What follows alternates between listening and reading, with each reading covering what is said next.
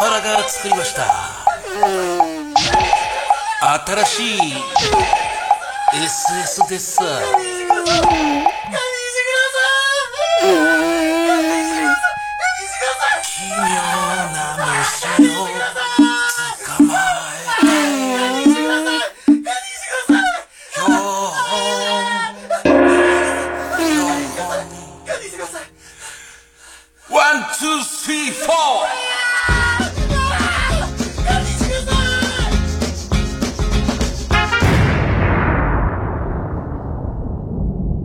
パラってやっぱすごいな。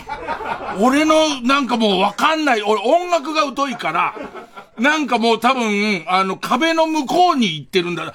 聞いて、新しい、あのージャンクの20周年を機にね、東京スカパラダイスオーケストラ。東京スカパラダイスオーケス、え？スカトロダワラパラノシンさん、俺の知り合いのスカトロダワラパラノシンさんの作ったやつが公式になるんじゃ、そっち！偽物の方のスカパラね、ジャンクの、いや、俺の方が先だから、俺、俺らの、俺の、え、俺らの方が先だから。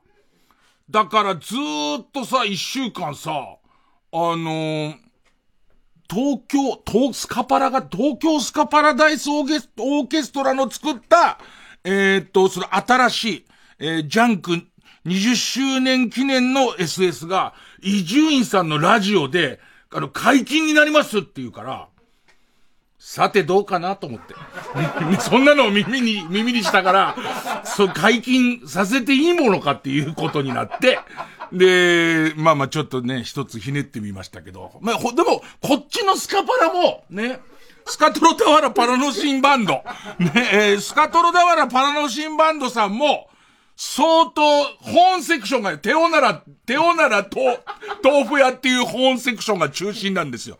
ね、あと後ろでずっと、堪忍してくださいってずっと言いつ、堪忍してくださいっていうね、KA っていう、KA、ボーカル VO。ね、堪忍してくださいが KA っていうね、えーまあ、二度と流れることはないと思いますけども、多分ちゃんとしたのを流さないと、スカパラ、スカパラの、あっちのスカパラダイスオーケストラの方を、お蔵入りにしちゃう。こっちが、こっち側もう配布しちゃえばいいわけでしょ、火曜日から。それはあれだよ大盛り頼んで残すやつと一緒よ。そういう、こう、みんなで、お願いだから作ってくださいって、向こうもね、その、えーっと、深夜放送に向くのはどうだいろんなこと考えて作ってくださったんで、え、わかりましたよ。やり直しますよ。ね。えーっと、今日から、えー使われます、えー、ジャンクの新しいサウンドステッカーからいきます。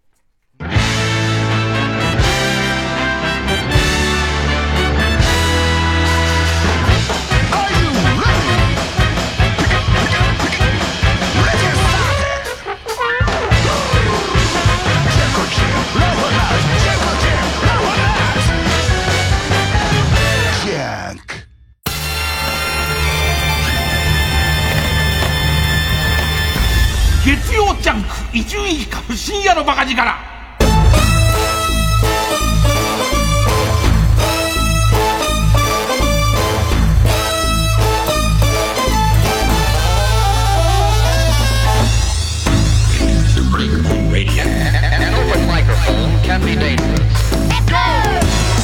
すが東京スカパラダイスオーケストラだね。テオナラの人の音圧が全然違うもん。昨日今日のテオナラじゃないもん。ふる心が震えるっていう。俺の肛門も震えるような。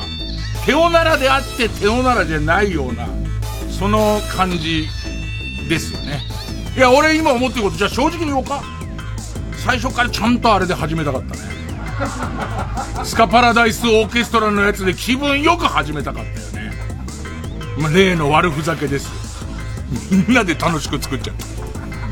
ビンちゃん悪いけど堪忍してくださいってずっと言っててなんつって。ねえ。え二度と使われることはありませんので、ま、相当レア音源になると思いますけど、ね。だから今週はいよいよその、えー、ジャンクの20周年記念ウィークと言っていいやつですよね。言っていいやつで、えー、明日イベントっていうか、あのー、爆笑問題一緒に、まあまあまあ、基本的に爆笑問題の爆笑問題カーボーイ25周年ライブにちょっとおまけで出してもらうことで、あの、伊集院もちゃんと協力してますからねちゃんとっていう。なんか全てに対して反抗的に非協力なあいつですけどみたいな感じじゃない。やってますからね。必ず、あの、あの、俺からしてみたら、ね言わない方がいいかな、でんだから。あの、TBS のさ、何周年記念のさ、あの、武田砂鉄さんの本とかあったじゃん。あの時もさ、嫌だ嫌だっつってさ、じゃあ分かりました。じゃあアンケート方式だ。なんとか、じゃあ対談じゃなくてアンケート、あの、言葉は、その、えっと、間違って伝わることもあるから、えっと、じゃあアンケートだったらいくらでも書きますよってとこまで譲歩したのに、なんであいつだけアンケートなんだよ、みたいな。で、いて、こっち側はこっち側で、あれ？みんながどうして言ってるんだろう？それはギャグではないことを言っているからだよね。それはギャグでは全然ないことを言っているから、なんでしょうね。ええ。もうここまで言っちゃったら止まることはないですよね。えっと、僕は割と、こう自分の、えっと、思いとか作り方みたいなものを、あんまりこう、こう文章化したりとか、しない方がいいと思ってるし、したいんだよ。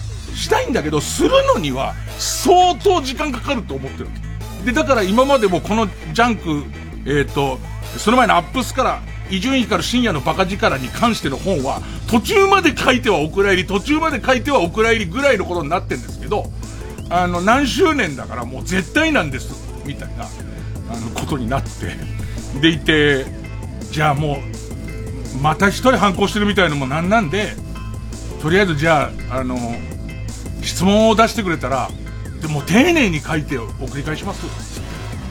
で、もう拒否権はないんだと。みんななんだから。で、その途中で朝の番組終わることになってんだけど、ねえ、そのことに関してはもう絶対触れるなって言われて。だけども、もう決まりだからって言われて、じゃあ分かりました。じゃあそこ、それはここに関してはここで、あなんとかします。みたいなこと言って、ね。で、全然そのことを知らない武田砂鉄さんが、と、会ったことなかったのに、たまたまその時100分で名著の講義で武田、これ武田砂鉄さんも初めて聞く話だけど、その、武田砂鉄さんがいらっしゃって、えー、っと、ジャンク20周年の祝いだからこれ喋るんだよ。ね。武田砂鉄さんが講義してくれた本が、その全体主義ね、世の中の、えー、強いものの言いなりになることが、どれぐらいいけないことかっていう本を、4週にわたって俺講義を受けてるわけ。その時の、本人はそれ、本、だって本人は知らないわけそんなことが起こってるっていう。でも、実はその裏では、もう武田さんが書くことに決まってますから、みたいな。でいて、それで全員ラジオで喋ってる人は、書かなきゃダメですから、っていう。で、その、じゃあすいません、か書くには書きますけど、って、超面白くない？ねえ、もうそこの、その、面白いとかも起こって。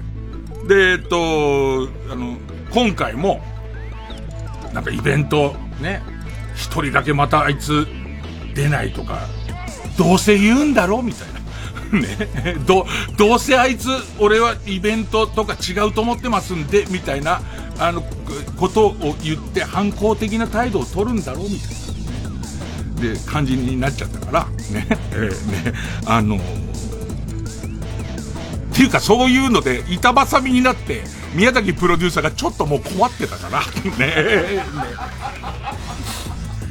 困ってんなーっつって。ね、で、でもさ、これも不思議なもんで、出るからには、やっぱ、見てほしいし、来てほしいからね。で、一応チケットは、あの、売り切れてんだよね。あ5席だから。ね、5席だから。で、えっ、ー、と、一応こたつの四隅にその来てる人が座って、でいて、えっと、俺たちはこたつの上座って、で、一人あぶれてる人がカップラーメン帰ってくれるみたいな感じのライブだから、席はもう売り切れてるんだけど、配信とかやんだよね。これも難しいとこで、やんなら売れてほしい。もうやるからには、なんか、あのー、爆笑と伊集院の会の、えー、っと、配信チケットめちゃめちゃ売れたよね、みたいな感じで。で、そうすると、お金になる人は優遇されますから。ね、世の中、TBS がとかじゃないです。TBS はお金になる人と節約できる人が優遇されますから。で、その、えっ、と、これもさ、いい子になるわけじゃないけど。えー、これ20周年のお祝いのうんこ詰め合わせだから、その、ちゃんとした、ね、えー、フランフランの布で包んであります。うんこですけど。うんで、えー、包んである。コーン多めにしておきましたね。で、その、あれ、何、何を、何の暴言を吐こうとしてたんだ？違う、えっ、ー、とね、今まで吐いた暴言の処理みたいなことをしようとえっとね、玉結びが終わって、誰になるか全然その次の人分かんない時に、俺この番組で試験として言ったことが、えっ、ー、と、俺は、えっ、と、タマさんと富山さんが大好きだし、富山さんが一週間やればいいんじゃないって。ね。やれば、今まで赤江さんっていう局外の人にギャラを払ってるよりは、えっ、と、富山さんだから、富山さんは、あ、TBS のサブスクなんでしょ？その、サブスクだから、フリーのアナウンサーは一回一回お金かかるけれども、ね、サブスクで月で払ってる。解約するまで。ね、もう月で払ってるやつだから、富山さんはラジオ好きだし、で、みんな馴染みあるから、富山さんを伸ばして、みたいなことをするっていうのが、えっ、ー、と、あり得るし、そうあるべきなんじゃないの？っていう。で、そうじゃなくて、もう全然知らない人が始めるとしたら、いよいよ、その赤江さんが子育てをしたいって言い出したのに、えっ、ー、と、えー、チャンスっていうことで、相当昼間のえっ、ー、と、制作費を減らしていくつもりなんじゃないの？結果を見ようよっていう話をした結果、あのー、まあ、割と若い、若い、その、まだ知名度がそこまで高くない女の人だよね。女の人が、えっ、ー、と、なることになったじゃん。で、ここまでは別に全然撤回する気はないんだけど、この子の邪魔をする気もなければ、この子はのことを、えっ、ー、と、えー、応援もちょっと差し出がましい。向こうが応援されたくない。そういうパターンあるもんね。あの、町会長選挙出んなら俺が応援してやるよって、あの人応援されちゃうとなーっていうのもあるから、その応援はあれかもしんないけど、むしろ、そういう転換期って大チャンスなんですよ。その曲側が制作費を下げていきたいって思う。ね。もう不況で思うところに、えっ、ー、と、えー、抜擢される人っていう。要は、才能の兆し、かけらはあるけど、今現在は安いっていう人を探しに行くわけですよ。で、この人にとってはこの上ないチャンス。自分がオールナイトニッポンを始めた時も、周りのメンバーが良すぎるっていう理由が第一の理由なの。それこの時はギャラじゃない。ギャラじゃないんだけど、その、オールナイトニッポンの価値が上がりすぎて、そのアーティストとかの著名な、もしくはその、レコード会社の一押しの、えっ、ー、と、話の上手い男前のアーティストとか、美人さんのアーティストをバンバン入れていくようになった時に、ふと日本放送が、わけのわかんないやつ一人ぐらいいるよねっていう、その、ちょっと余裕の体制で、なんか、あの、たまにうろうろして気持ち悪いやついるだろうなんつって、で、呼ばれた。本当にそれで呼ばれてるから、それで言うと、その、えっと、俺はまだあんまり名前の知らない彼女は、あの、絶対的に大チャンス。で、彼女が、その、の、ラジオがヒットするっていうことは、その、TBS にとっては一番万々歳だ。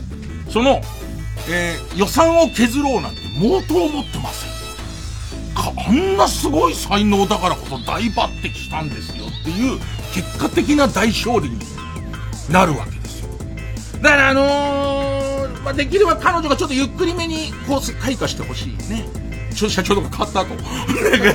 まあまあ、その辺はあれですけど、でもなんか、そこを勘違いしてほしくないんだよね。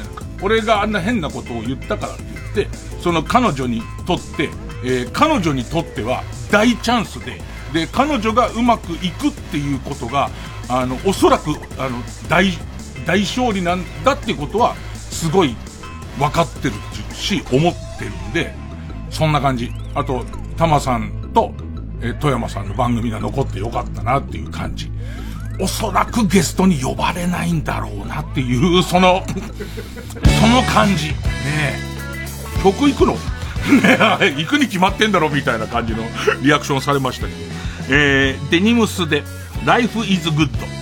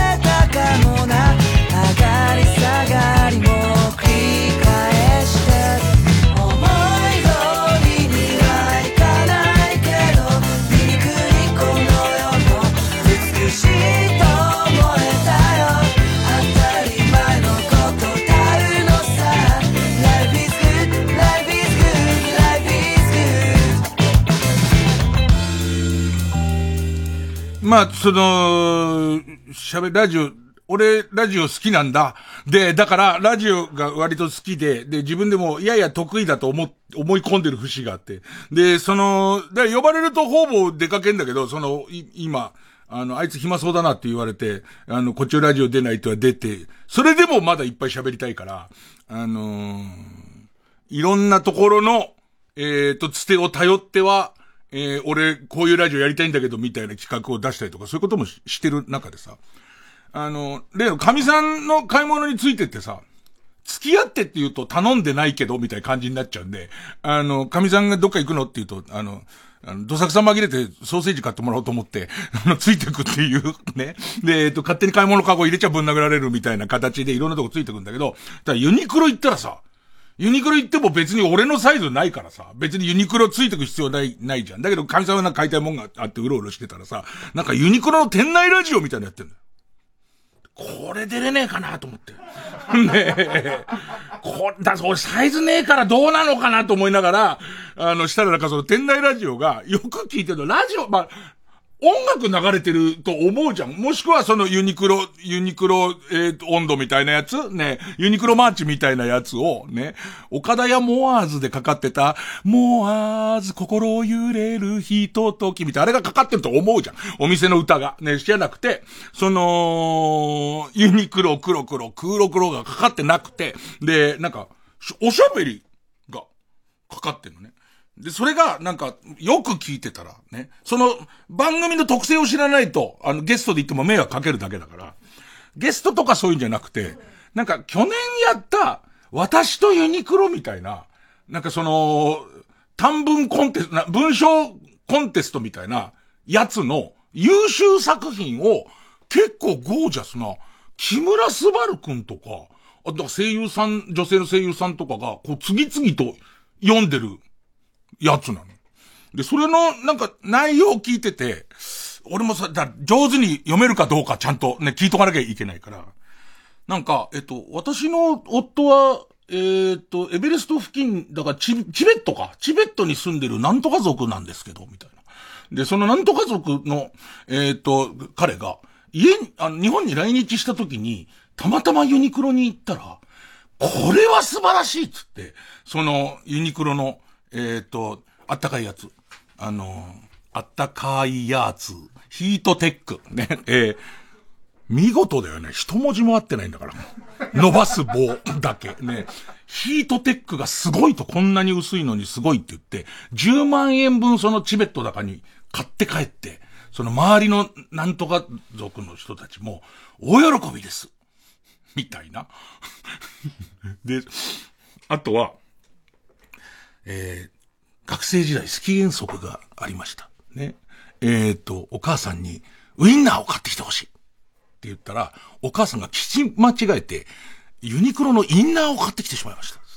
で、ただ、えっ、ー、と、その遠足と寒波が重なって、えー、インナーを買ってきてくれて、よかったなって思いました。つって。もう超面白くて。全部聞きたいんだよ。神さんがもう買うもん買ったから帰るって言うんだよね。どうやら聞いたら、ポッドキャストでもやってるっつうんで、研究してオーディション行こうと思って。あと次の大会にも、なんとかユニクロの思い出を作って。ね。サイズがないんだけど今。サイズがないんだけど、ここから来るちょっと面白ほっこりでしょ？これ多分。面白ほっこりを入れていくのがいいらしいんだけど、あのー、やりたいね。もうでも、上坂すみれさんさけ声優さんの、綺麗綺麗な声優さんのとか、あとその木村昴くんとかやっちゃってっから、まあ、ここが好評だから、だから軍勢のブリーフコンテストの、ブリーフエッセイの、ね、軍勢の白ブリーフ、えー、エッセイコンテストのやつだったら、なんとか俺多分書けるやつもあると思うから、軍勢の白ブリーフ、その、エッセイ、あのね、えー、っと、福助か軍勢がやってくれたら、多分福助だったと思うんだけど、小学校5年生の時の臨海学校に行って、そしたら、その、えっと、最後の、脱衣所の最後の、最後に風呂入る班だったで、その脱衣所に、その白ブリーフが、えー、の、落っこってて、しかもうんこがついてる。で、そのことがもう、嬉しくて嬉しくて、もう、持って駆け回って、その、止まる、えー、林間学、林間学校の、えー、施設中を、うんこつきパンツ誰のうんこつきパンツ誰のって言ってたら、先生にすっごい怒られて、その先生が、それを被って正座しろって言われて。ちょっとわかんなくない？なんかそれ被って正座しろって言われて、うんこ付きパンツ被って正座してんだけど、俺は自業自得じゃん。俺はさ、そんなその人のパンツをそんな、その、さらしぼりしたんだから、パンツの主のやつ、どんな気持ちでいればいいのその。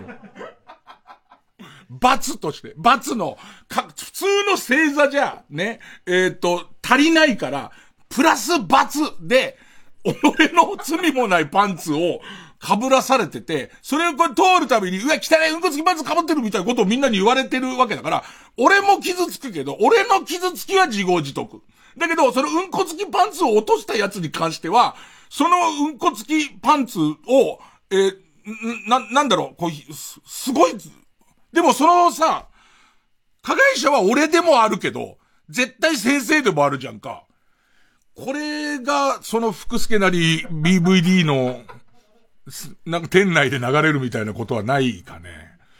一度ちょっとみんな聞いてみ、なんか、あの、そこはかとね、この番組のリスナーの、リスナーって、めちゃめちゃ、その、えっ、ー、と、ものを書く才能があって、本当に心から支えられてると思うけど、あのユニクロのやつ、難しいよ。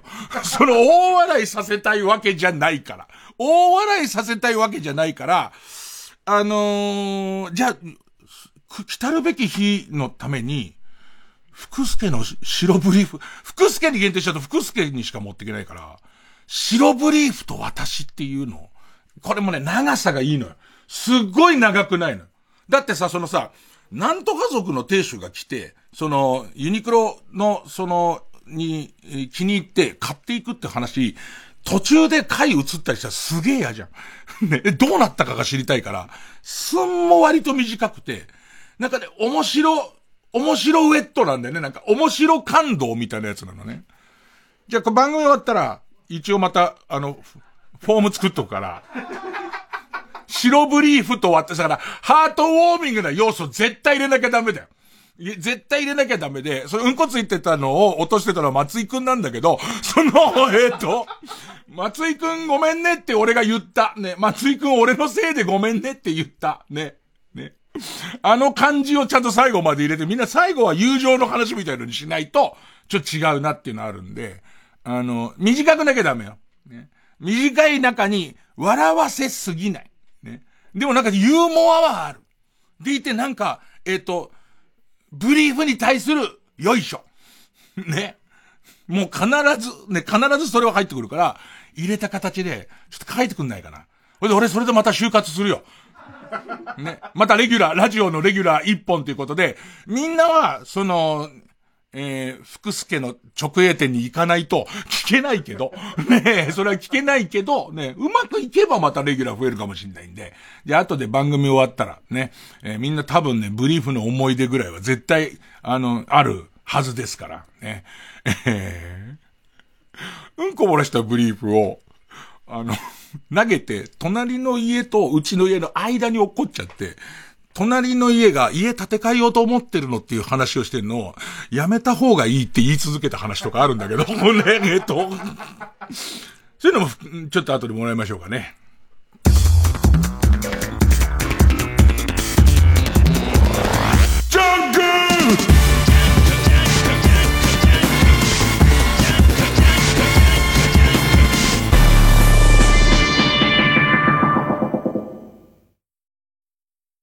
TBS ラジオジャンク。この時間は小学館マルハニチロ他各社の提供でお送りします。人生山あり谷ありローンあり。煩悩まみれのぐうたら男がマイホーム購入をめぐって大騒ぎ。大人気日常コメディ漫画「マイホームアフロ田中」コミックス発売中。ローンとか金利とかわけわかんねえよ。小学館グラミー賞9回受賞。ジャズの歴史を背負いその最前線で幅広く活躍を続けてきた生ける伝説。ウィントン・マルサリスが4年ぶりの来日。TBS ラジオ公演ウィントン・マルサリス・ Septet in Japan 2023 3月23日24日は新宿文化センター大ホール。25日はサントリーホールで開催。23日にはスペシャルゲストとしてピアノに小曽根誠ベースに中村健吾を迎えます。チケット好評販売中。詳しくはサンライズプロモーション東京。または TBS ラジオホームページのイベント情報まで。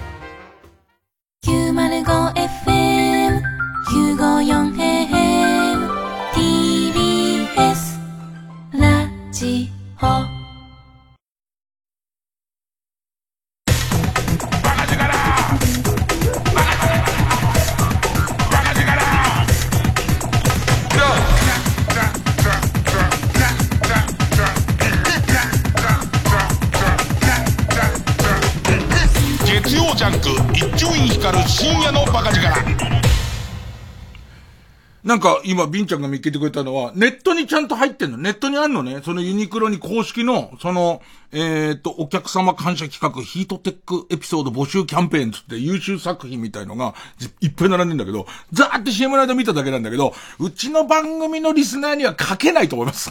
え、なんか、なんかね、上手にごますりながら心温まる話に、しかも、これ200文字ぐらいかね。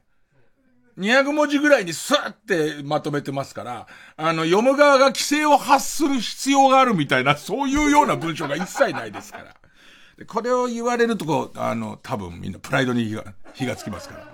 じゃあ、ブリーフで、ブリーフで、ブリーフでキュンってこさせたらすごいよね。ブリーフ200文字でちょっとキュンってきたら、相当なもんで、あ、しかも、あの、えー、BVD や福助を喜ばせるっていう、びっくりするぐらい喜ばせてるから、全員がお、これさ、お客様感謝じゃないよね。お客様にか、なんか感謝させるっていう、こう、謎の、その、コンテストだよね。えー、そうね。あと今日言っとかなきゃなんないのは、で、えっと、明日、LINE キューブ渋谷、ね、昔の渋谷公会堂。で、えー、会場18時、開演19時で、えー、爆笑問題カーカーボーイ25周年ライブ、ついでにバカ力があります。で、えー、っと、配信チケット発売中で、配信チケットの買い方は僕はよくわかりませんけど、どうもチケットピアとかで買えるみたいです。えー、2500円します。ね。ちょうど2500円、2000円、1000円札を2枚と500円玉を溝にねじ込んでなかったことにしたいみたいな人がいれば。ね、今ちょうどなんですよっていう。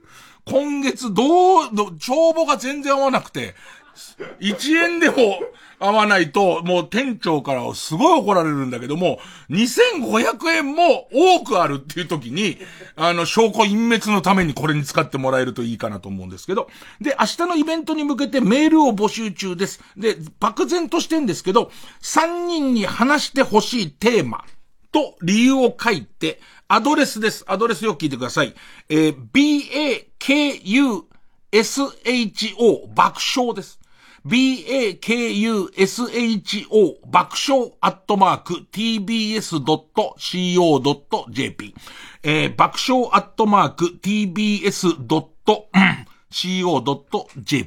で、爆笑問題のライブにお邪魔してるから、これ爆笑問題の構成スタッフが選ぶので、多分、いつも、あの、伊集院にいくらしても、こう、揉み消されてるような質問みたいのも、僕がそれをこう、死者選択する、その権利がありませんから、僕が長年どんなボランティア活動をしてきたかみたいなことも、もう向こうが選んじゃったら、しょうがないですよ。ね、ええーかわいそうな像にどう絡んでたのかっていう話とかもね、あの、聞くことができるので、えー、ぜひですね、えー、明日のイベントで3人に話してほしいテーマ、締め切りがギリギリで明日の昼間まで、明日の昼間まで受付中なので、えー、っと、なんかある人は送ってください。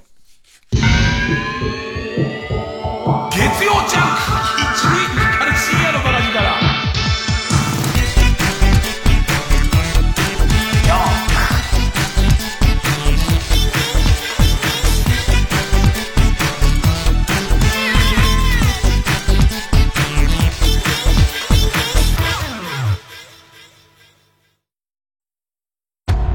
回裏ツーアウト満塁。ピッチャーマルハニチーロのピンチを救ったのは浜を守るスターたちだった。次回パイレーツマルハニチーロ。前だけ見よ。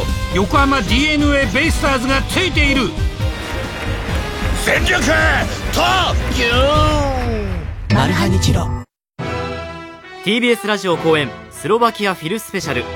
7月6日木曜日東京赤坂サントリーホールで開催。スメタナモルダウドボルザークチェロ協奏曲新世界より。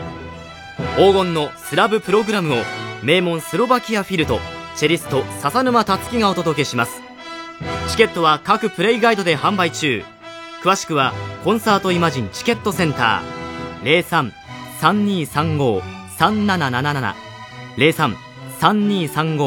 03-3235-3777または TBS ラジオのホームページイベント情報まで。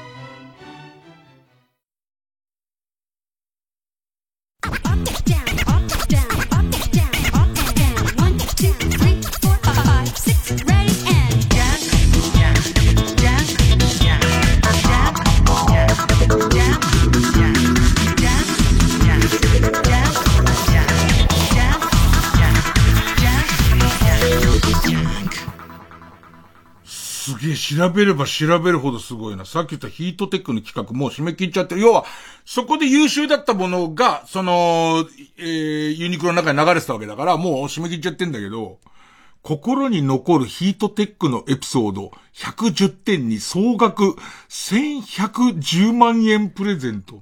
1110万円相当って書いてあるけど、プレゼント。すごくない？今日日一生懸命、そのみんなを深夜に腹よじれるほど笑わせてるにもかかわらず、よくわかんない中年男性の裸の写真とか送られてくんだよ。今日日。人気だ人気だ言っといて。ナンバーワン深夜放送ぐらいのこと言っといて、得体の知れないカードを、手製のカードを送りつけられるという。すげえな。ここだったら、こういう景気のいいとこだったら雇ってもらえるんじゃねえかな、もしかしたら。ねえ。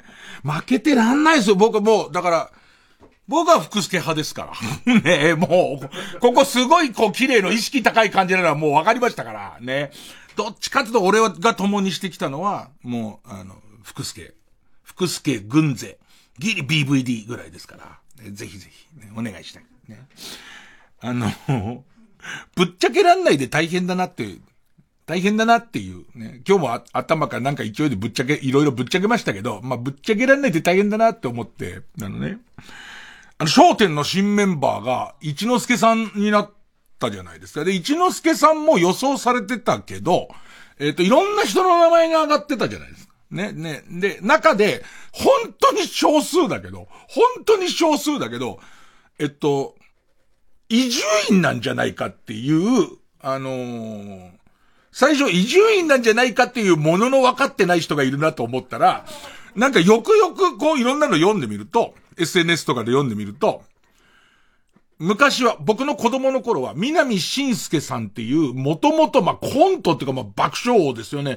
コントの南信介さんが司会をやってて、でいて、その、まあ、歌丸師匠、菊蔵師匠、あとうちの師匠の師匠とかを、まあ、牛耳ってたわけだから、えー、っと、司会だったら、えー、落語家じゃないやつでも、いいだろう。でいて、落語のことは分かってて、えー、っと、その、それなりの年の、移住院が翔太さんのとこに行って、翔太さんがレギュラーメンバーに戻るっていうのはどう？みたいなものを書いてる人がいて、なくはないな。いやいや、なくはないこと。なくはないことはないけど、ね。えー、でも、なんかそういうことになりながら、本当にトップシークレットで、誰になるかわかる、当日発表まで誰になるかわかんないで、みんながずっと予想をしてたじゃん。あの時に結構ギリまでうずいたのは、俺ですって書いちゃおうかな、つって。ねえ、ねえ、いうことで。ね。いうことでだよ。えー、師匠も師匠の師匠も、師匠の兄弟弟子である高楽師匠もお世話になっている商店に、えっ、ー、と、泥団子を投げつけてみようかとか思ってたんだけど。いや、実は僕ですっていう。で、するにあたっては、えっ、ー、と、楽太郎の名前を僕が継ぐことになりましたみたいな嘘を 全部投げつけることで世の中混乱させてやろうか。とも思ったんですけど、えー、何のために？何のためになんですよ。ね、えー、で、まあ本当に個人的にも誰になったら面白いのかなとか思いながら、ね。でいて、一之輔さんなんかは大変なのは、一之輔さんは逆に言えば焦点の力なしで、落語界のトップまで行ってる人だから、ここでその焦点を受け負うっていうことで、その、揺れるとかもちょっとわかんなくはないんだけど、もっと揺れてる人いたんだと思ったのが、えー、っと、結構有力候補に、えー、上がってた、長家老桃香さんっていう女性の落語家さんがいるんですよ。で、この人が、あの、本人のやってるポッドキャストで話してたんだけど、あのー、配信ラジオみたいな話してたんだけど、当日が来るまで私じゃないとも言えないんだ。要するに、まあ、落語界全体が誰なんだろうっていうんで盛り上がってるわけじゃん。盛り上がってて、その間に、その、桃香さんは、長家老桃香さんは、えっ、ー、と、えー、師匠の代わりで、えー、大喜利並んで、あの、あそこに並んだ女性初のメンバーですみたいなことを言われてるから、で、しかも、前の週かなんかのヒントで、この、こう、長いレギュラーの、それかけてる期間の間に、一回焦点には出てる、その、人が、えー、っと、今回、レギュラーメンバーになりますみたいなヒントも出されてるわけ。で、その中ですごいその、やっと愚痴が言えるっつって、えー、っと、ももかさんが、えー、愚痴を言ってるのが、自分はわかるわけじゃん。自分じゃないっていう。ね。自分じゃないっていうのは分かってるわけじゃん。ね。で、そんな中で、あのー、すげえこう SNS に、とか、友達とかから、あのー、ファンの人まで、えー、あなたのことが好きだけども、まだ焦点の器じゃないとか。あと、えっ、と、ももかさんはね、あの、すごく落語も上手なんだけど、商店の、それは差別的な人が商店の大喜利メンバーに女はいらないとか、あのー、ありとあらゆる悪行増言と、あと、なんだろうね、褒めてる方も、間違いなく、ネットとかを多分自分でサーチするんでしょうね。そうそう。褒めてる方も、間違いなく、新メンバーは桃香さんに決まってると。ね。なぜならっていうね。スケジュールをある筋から調べたけど、商店の収録のある土曜日が、全く仕事が入ってないんだと。で、えっ、ー、と、ももかさんによると、普通に暇だと。なんだけど、話し家が、人気の話し家が稼ぎ時の土曜日がこんなに空いてるわけはない。だからいよいよ来ましたと。新しい時代ですと。女性落語家の、この、えー、超過労、ももかに決定なんですって書かれてる時の、仕事ねえことばらしてんじゃねえよっていう感じの、大変だったんだなと思った、あの周りの、あの、商店メンバー、本人も隠すのすごい大変だったって言ってたけど、その、えっと、家族にも隠すぐらいでやってましたって言ってたけど、本人はさ、まあ、ある意味、これから大変だろうけれども、商店メンバーになるっていうメリットもあるし、自分が受け止めなきゃならない事実を、えー、として、で、やってるわけじゃんか。だけど、ももかさん他の人たちは、根も葉もないのに否定はできないっていう状態で、待つのとかは結構大変、大変だったろうね。で、なんか、結構さ、いや、私はないって、例えば大親友とかに私はないって言っても、そういう顔して否定するときは、逆の逆だね、みたいな。だからね、もう、そうなってくると大混乱なんだろうなと思いながら、ね。えー、まあまあ、これで、それこそネットニュースに、移住院司会はあり得ると思っていたと嘘吹くみたいのはやめてくださいよ。ね。えっと、あの、ご迷惑がいろんなところにかかりますからね。いや、だけど本当に、焦点だメンバーガラッと変わって、どうなっていくのかね。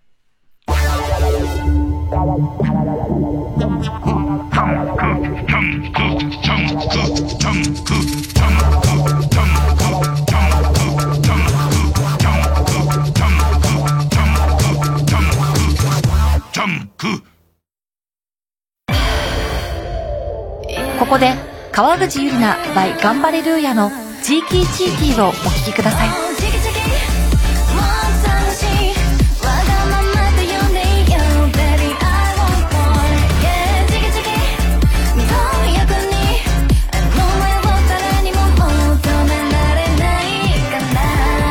誰がなんて言ってたとかどうでもいいじゃん誰と誰がどうだとかも興味ないや。常に思うの Life is short ways 人の目気にする暇はない、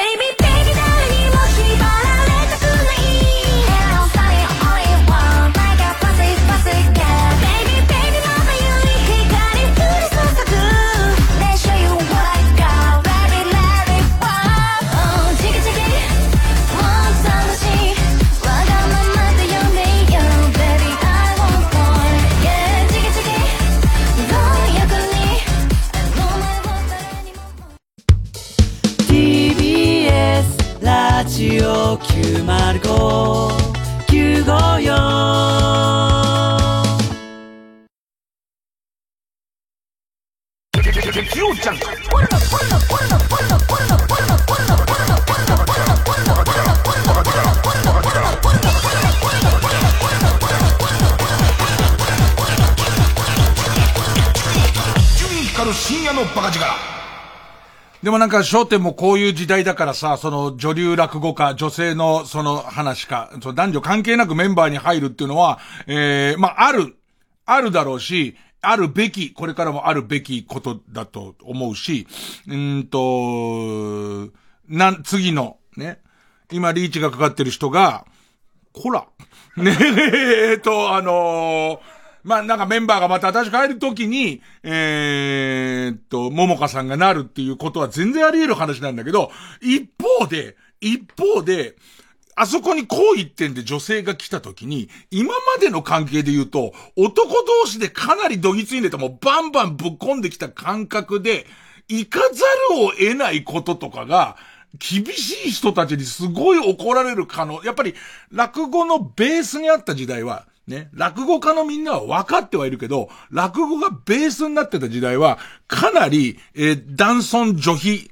その、社会だから、すげえやりにくくなってるネタもある中で、なんかその、女性であることをいじることになった時に、物議を醸しかねないみたいなことはあるんだろうなっていうのは、えっ、と、あそこで、えー、小遊三師匠の、エロ親父ネタみたいな、スケベネタみたいなことが、目の前に女性がいる時に炸裂しちゃった時に、どう捉えられるだろうみたいことも出てきちゃうから、なんかその時代が変わる、もうここからは変わるんだけども、その変わる手前のところに、人難関は俺はあるんじゃないかなって思ったりはする。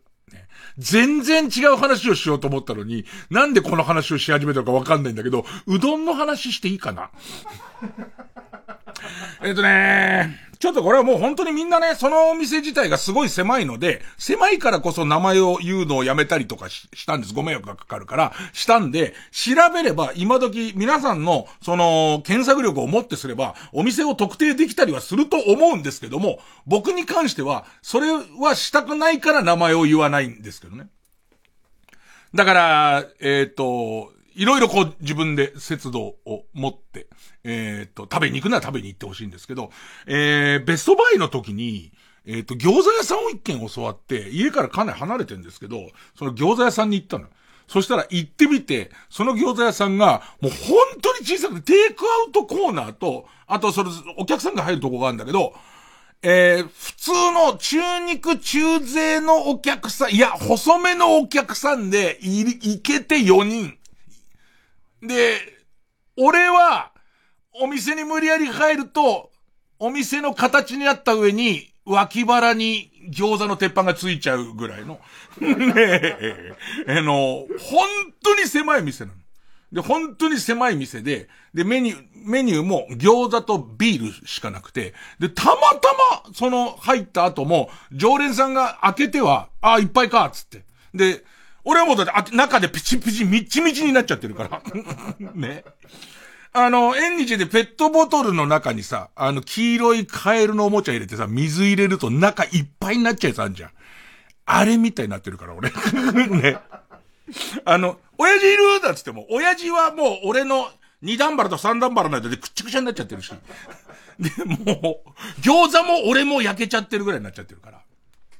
すいませんなんて言いながら、そこのメニューは餃子とビールしかないんで、で、しかもね、テイクアウトがめちゃくちゃ混んでるから、ビール出てきたけど、餃子がなかなか出てこないんで、ビール勝手に取ってみたいな感じだから、取っちゃビール飲んで。で、実際餃子をいっぱい頼むのは申し訳ないんで、一皿だけ食べて、すきっ腹にビールいっぱい飲んで、い、いっぱい飲んで、えー、餃子一皿だけ食べて、うまかったなと思いながら表出たんだけど、もうなんかネタ語を起こした状態で酔っ払ってるから、あの辺の商店街をうろうろうろうろ、ね、その、俺の知らない商店街をうろうろしてて、したら寒くて、すげえ寒くなってきた。ビールも飲んでるし寒いなと思って、なんか食いたいなと思ったら、うどん屋があったから、そこのうどん屋入ろうと思って。で、で、そのうどん屋入ったら、うどん屋に、モヒカンの、あの、な、なんつったらいいのかな。モヒカンの、和柄の、タトゥーの、えー、っと、デザインのシャツわかります？ね、あの、タトゥーじゃないです。和柄のタトゥーのシャツに、モヒカンの、お兄さんとおじさんの間、俺よりはちょっと年下ぐらいの人がいて、入るなり、ラーメンだったら昼間だけですよ、って言われて。ね。で、俺が、いや、あの、うどんが食べたくて入ったのうどんダメですか？っつったら、あ、うどんは夜大丈夫ですって言われて、で、なんかそのおじさんお兄さんの、トーンが良かった。まずうどんがめちゃめちゃうまい。あの、あんまり東京では食べないカスうどんっていう、多分あの、ホルモンかなんかを、えっ、と、ぎゅーっつって焼い、焼いた、なんかカピカピのやつがいっぱい入ってるうどんなんだけど、大阪風のうどんなの。カスうどんめちゃめちゃうまい。で、えっと、うどんって、あの、讃岐うどんがブームになりすぎて、東京のうどんみんな、喉越しと噛み応えばっかりになって、割と讃岐風のうどんが多くなっちゃって、讃岐うどんもうまいけど、大阪とか福岡とかの、割とこう、ふにゃっとした柔らかいうどんがうまい、あの、すごい好きで。で、食べてうまいの。うまくて。で、他のものもうまい。ちょっとおにぎり、それ、そこにあるサラナップ包んでるおにぎりを、食べたら、食べた数だけ100円玉入れといてみたいな。感じのお店なんで、うまいね。で、話してても面白いお兄ちゃんでね。え、っと、昼間のラーメンがめちゃめちゃうまいって言うの、その人が。変、ちょっとその時引っかかったのは、昼間のラーメンがめちゃくちゃうまいっていう言い方が自分をそんなに褒めるかっていう、ね。手前味噌もすごいなと思いながら。でも俺自体は、まずうどんがうまいって思う。で、ラーメンをそれほど食べないから、あの、うどんがうまいと思って。で、神さんが来日したんで、神さん関西の人だから、俺多分絶対好きだと思うんで、東京であんまり食べない関西の、それカスうどんの本格的な店だから、つって。で、もう一回行ったんだ。それ記憶を辿りながらもう一回行ったら、入り口のとこで、ラーメンあの昼間だけだからってまた言われて、いや違うよ、この間来たじゃん俺って言って、あーどうもどうも来てくれたんですか？みたいな。ね。で、と、神さんにうどん食わせたくて、つってうどん食べてたら、すぐ横のとこに、一人また全然同い年ぐらいの、またちょっと違うタイプの、えー、っと、サングラスにちょびひ、ネズミ先輩を、ネズミ先輩っぽくした感じの人がいて、ん で、ネズミ先輩をもっとポッポポポポポポポポポにした感じの人がいて、ネズミ先輩なんじゃないかなみたいな、あの人がいて。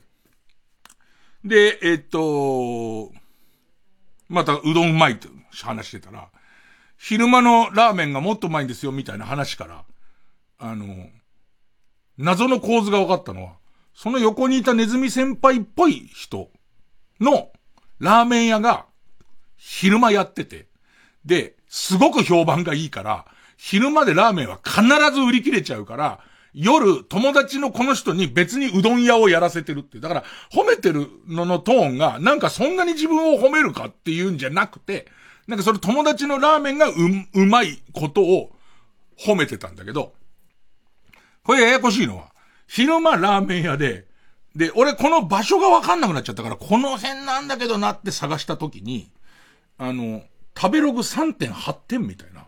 要するにラーメン屋さんの中ですごい、すごい有名なとこらしくて、ラーメン屋として書いてあるわけよ。で、えっと、そこでまた神様は俺より余計話すから意気投合して、じゃあ次ラーメン食べ行きますよ、つって、ラーメン食べ行って。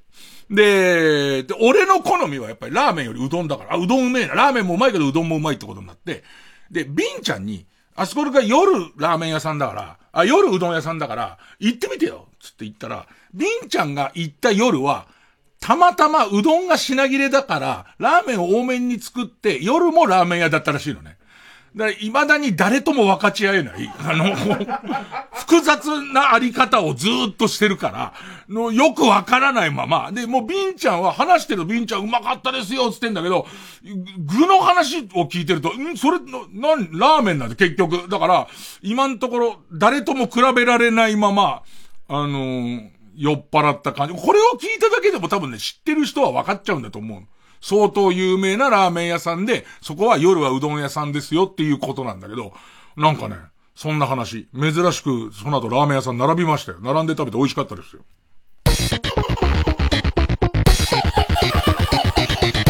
月曜ジャン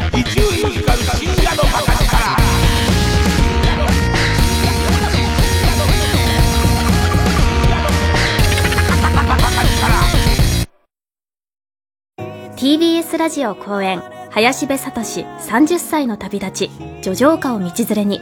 日本の美しい調べを林部聡の柔らかな歌声でお届けします。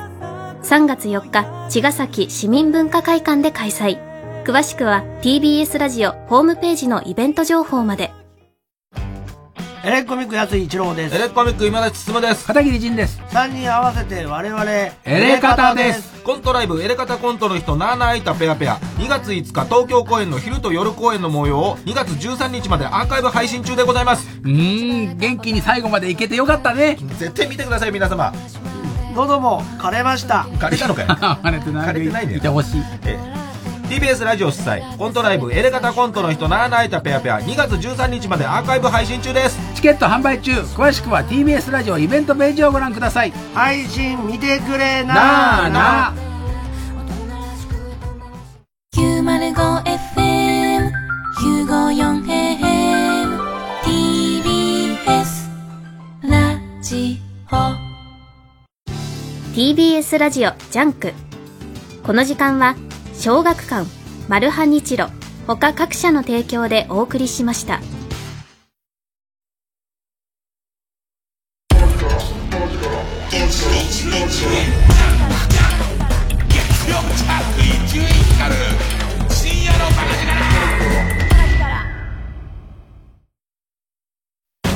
探し物件を見に行く前にイメージを膨らませたいと思っているそこのあなた。物件数ナンバーワンのスーモはビジュアル情報もたくさん。写真がいっぱいあって動画やパノラマで部屋の雰囲気も分かっちゃう。だからイメージしやすい。住まい探しはスーモで検索。リクルート。音楽の力による心の復興を。TBS ラジオ主催。つながる心つながる力。みんなで作る復興コンサート2023 supported by 日立物流ロジスティード。3月4日土曜日宮城県石巻マルホンマキアートテラスで開催。仙台フィルハーモニー管弦楽団と森山良子が夢の共演。チケット販売中。オンライン配信でも視聴できます。詳しくは TBS ラジオイベントダイヤル03-5570-5151または TBS ラジオイベントページをチェック。牧田スポーツです。芸人になって25周年。今年も単独ライブ音ネタ6を開催します。普段テレビじゃ見れないような濃い音楽ネタをお届けします。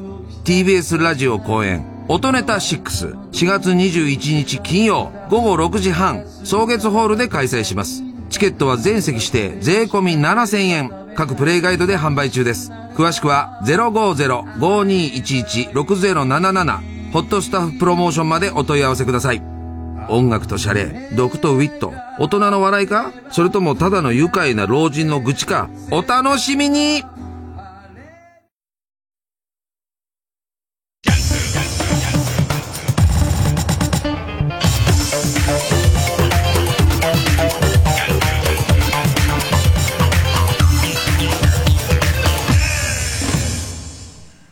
だから、その、まあ、関西出身で、かすうどんなんかいっぱい食べてるで、また関西のうどんもよく食べてる神さんもうまい。で、その、まあ、えー、っと、その、モヒカンの人は、モヒカンの人は関西出身で、で、もともと焼肉屋さんだったから。だから、なんかその、おつまみにお酒飲む人に、レバーを焼いてくれるんだけど、このレバーの焼き方が、天才的にうまいの。その、ミディアムレアみたいな、周りは焼けてますっていう、まあ、第一段階として、レバーってカッチカチに焼いちゃった時に、あの、もうレバーの悪いとこ全部出るよね、なんかね。あの、カッチカチに全焼きした、その、レバーとは、なんかこう友達になれない感じするじゃん。でいて、あの、腕のいい人は、あれの周りは焼ける、焼くんだけど、中を割とこう、生を残すじゃん。で、この先にいかんかって、生の中心部が冷たい人と、なんか人肌ぐらいまでは行ってる。その外はちゃんと、えっ、と、いろんな、その、の菌とかもあるからね、いろいろ問題になったこともあるから、その焼き加減がすごいうまくて。で、あとその、えっ、と、たまに気まぐれでご飯が余ると作るっていう、えー昆布の、なんか手製の昆布の佃煮の入ってるただのおにぎりがね、ラップでくるんでる。だから、なんかね、みんなであの店うまかったなっていうものの、バリエーションが多すぎて、何がうまかったかであんま意見が合わないっていう謎の店だったね。あとはなんか神さんがいない間にさ、その神さんはいつもさ、洗い物とかをさ、まめにやってくれるけどさ、俺なんかこう、溜まったらみたいな。それはもう洗濯物もそうだし、台所の洗い物も、まあ、溜まったらやる。だからさ、なんか台所が汚くなっててさ、その台所のもの自体は、神さんが来日する前に全部綺麗にしたものの、えー、っと、その流し台とかの、なんか白いの、みたいなのが、あの、取れなかったりとか、えー、ちょっと錆びてるとこが出たりとかしててさ、ハウスクリーニング頼んだね。で、あの、本当は神さんが来る前にやりたかったんだけど、あの、いつも綺麗にしてるって嘘をつきたかったんだけど、神さんが来てからしかスケジュールが取れなくて、ハウスクリーニングが、実はあの、えっ、ー、と、ハウスクリーニングが頼んでて来るんだって言ったら、また例の神さんの、ハウスクリーニングの人にこの汚さは申し訳ないというよくわからないモードが出て、すげえ掃除し始めて。で、俺もうそれを横で見てるのもさ、なんかさ、汚くしてんのは俺だから、今までは神さんと俺の食った飯を神さんがやってくれてただけだけど、俺が汚したやつだからさ、それも悪いなと思ってさ、あの、横でその磨いたりとかしてたらさ、びっくりするぐらい綺麗になってさ、で、もう、ピッカピカになったところにハウスクリーニングの人来んだよ。でもすごいね、なんか、俺のピッカピカの、あの、なん、俺のピッカピカなんて、あの、本当に、えー、うんこがまだなすりつけてあるぐらいの感じ。その向こうのレベルのピッカピカすごくて、なんか結局ハウスクリーニングの人に、あの、やってもらってよかったなってことなんだけど、俺途中で出かけて、で仕事して戻ってきたら、ハウスクリーニングのおじさんとうちの神さんとハウスクリーニングのおじさんのじが3人で焼きそば食ってるのちょっと面白かったけどね。なんかわかんないけど、なん、そういう俺の中での神さん、俺はやっぱどっか心が荒れてるのは、お金を払ってハウスクリーニングの人にやってもらうんだから、やってもらえばいいじゃんっていうことだし、お金を払って仕事に来てる人に焼きそばを作ってご馳走する感じが俺の中ではすごいないの。だけど、なんかやっぱね、あいつはすげえなと思って、なんか、あの、友達みたいですね。ね、なんか、ハウスクリーニングの人と、えー、美味しい店の情報の交換とかしてて、なんだかな、この人は、と思いながら、あの、過ごしてますね。で、あと、神さんとあれ行ったな。クロマニオンズのライブ。クロマニオンズのライブ行ったんですよ。で、なんか、これどうしようかな横にいんの移住院だってのは気づかれてるからな。気づかれてる人がこれを聞くと多分、復讐しようと思うかもしれないからな。なんかさ、隣の席にいる人がさ、ライブ中だよ。ライブの始まりから終わりまで、ずっと携帯でなんか打ってんの。ライター、メールを取ったりとかずっとしてんの。で、クロマニオンズのライブ始まる前に、えー、っと、最低限のマナーだけ申し上げときますの中に、携帯はスイッチを切ってくれって言ってるんだけど、つけてて。で、途中で後ろにいる人たちが、もう、ちょっと腹に据えかねたらしく、えっ、と、係の人が来て、ちょっと迷惑って言ってる人がたくさんいます。って言って、で、そいつが、すいません、みたいな感じになったんだけど、そいつ、明るさを半分にしただけで、まだずっと続けてんの。なんかさ、そのさ、すごい眩しいわけじゃないけど、もうさ、二度とそこから目離せない感じになるじゃん。すげえなと思ったのは、クロマニオンズが超えてきたっていう、その超えてくることで。なんかね、すげえな。こう、もう、ビチビチ跳ねてる河本博人を見て、ね。え、喋らずにずっと、その、ただただ楽器を書き鳴らし続けるマーシーを見て、なんかこうどんどん入ってくんだよね。でいてなんかこう柄にもなく乗ってくんだよね。乗った後で、えっと、キングコブラっていう歌が一番俺の中ですげえ、こう、盛り上がったんだけど、キングコブラっていう歌の中の、恋のキングコブラって絶叫するとこがあるんだけど、全部歌聞き終わって帰り神さんと車乗ってる時に神さんと、恋のキングコブラって何っていう、ず、本当にその歌詞の無意味化っていうか、感覚化っていうか、なんかね、すげえなと思って。あの、お経とかって意味も通るし、音としてもいいよりできてるらしいんだよね、なんかね。なんかそれと一緒で、なんかもう乗らされちゃって、ビョインビョイン跳ねながらキングコブラ歌ってて、で、もう、ああ、いいライブだったなーつって帰りに、我に帰った二人が顔見合わせながら、恋のキングコブラはどういう状態っていう。ね。じゃかけましょうかね。え、もう、ツアー中で、さっき俺資料出してもらったんだな。今ツアー中で、なんだかんだで4月の29日の北海道までブワーっと、えー、この、えー、マウンテンバナナ2023やっております。えー、クロマニオンズ、ザ・クロマニオンズで、キングコブラ。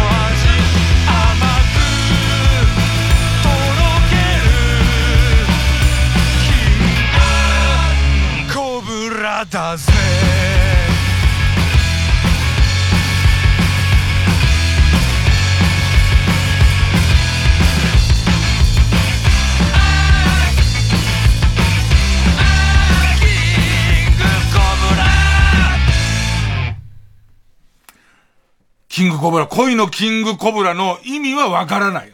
相変わらず。でも気持ちがいい。とても気持ちがいいっていうね。あとライブもう一個行ったな。えっと、ね。ま、えー、っと、昔の知り合いが、今そのライブ関係の仕事をしてて、で、お笑いライブあんだけど、今度笑いライブやるんですよ、みたいな話。ね、今何やってんの？ライブ関係やってんですよ。あ、す、すぐ、えっ、ー、と、来週、またお笑いライブやるんですけど、って言ったら、メンツがすごくて、えー、っと、ヤーレンズと、えー、ゾフィー。まあ、ここは、え割と付き合いがあって飯食ったりするんで、ヤーレンズとゾフィーと、ナゴンと、わらふじなるおと、それから、牧野捨ててこと、ウエストランドっていう。で、えっ、ー、と、まあ、めちゃめちゃ全部ネタ見たかったし、あ、じゃその、えっ、ー、と、えー、関係者席空いてたらお願いするよ、つって、見に行って。それも、まあ、神さんも、神さんも、神さんはもともとゾフィーが出だした頃から大好きだから、あの、家で家事するときとかにゾフィーのライブの T シャツ着てるからね。で、で、それぐらいゾフィーファンだから、えー、ちょうどあったからゾフィーと、あとまあ、ヤーレンズ。ヤーレンズと、まあ、えっ、ー、と、ネタも見たいし、つって言ったら、俺が全然勘違いしてて、で、このライブが、えっ、ー、と、ちょっと変則的な、えー、ナゴンとゾフィーでユニット作って、で、それから、あと、ヤーレンズとわらふじなるおでユニット作って、なんか特別企画を45分ずつのツーマンライブを3組でやるみたいな、ちょっと変わったライブで、なんでちょっとこう、イレギュラーなことがネタをじっくり見ましょうっていうよりは、この組み合わせの化学反応を見ましょうみたいな、えー、いい意味でグダグダだったりとか、そ、あとちょっとこうファンとかが見て、あ、すごい、あ、この組み合わせこうなるんだ、みたいなライブで、いわゆるその正統派のネタをそれほどやらないライブだったんだけど、まあまあこんな感じなのかなと思って見て。で、ちょっとこういたずら心で、俺、その、えー、企画の方の人のつてで急に言ってるから、えー、ゾフィーもヤーレンズも、俺が来てると思ってなくて、キャッキャすげえやってるわけ、そこで。ね。ゾフィーのネタなんて、こう、ひどくて、なんか流れでじゃんけんで負けたやつがコント中にウォッカを飲むっていう。でいて飲み続けてグダグダになっていくネタっていうのと、えっと、これは、本人たちは倍ビビったろうなと思うのは、ふざけて落語を適当にやってみるっていう、こうネタをやってんのよ。全然いいんだよ。全然いいんだけど、即興で出た文言で、デタラメの落語をなんとなくやってみるっていうネタをやってるわけ。ね、でいて、で、ライブ終わった時に、ちょっといたずら心が湧いてきて、えー、ヤーレンズとゾフィーの LINE に、ちょっとビビる写真あるんだけど見るって書いて、見たい見たいって書いてくるじゃん。ね。で、それで、えっ、ー、と、俺らが、えっ、ー、と、入り口のところで、そのライブの看板の前でピース、ピースをしてるっていう写真を送りつけられることで、いたんだって。その場でいたんだってなるっていう。ね。で、ゾフィーの上田からは、ビビったどころじゃないですっていう返信が来て、あと、ヤーレンズのデイからは、ギャーっていう返信が来てましたね。でもなんか、そこですごいと思ったのが、ウエストランドとマキの捨ててこのコンビなんだけど、ウエストランドのネタは何度か見たことあるんだけど、なんか、その、M1 で勝ちましたっていう格が、本人を作るっていうか、以前見た時に比べてとてもこう余裕のある、牧野捨ててこのデタラメをちゃんと受け止めて遊んであげて全部満喫した上でツッコミで救うみたいな、あの、もう2レベル上ぐらいの、あの、佇まいをしていて、なんかやっぱそういう、冠を取ったことで、なんかチャンピオンになるっていうことで何か余裕ができたりとか、おそらくその殺人的なスケジュールの中で疲れてることとかすらも、なんかその、牧野捨てて子が暴れてる間に早めに止めないみたいことが、すごくて、なんかね、あの、ぐっとくるもんあったね。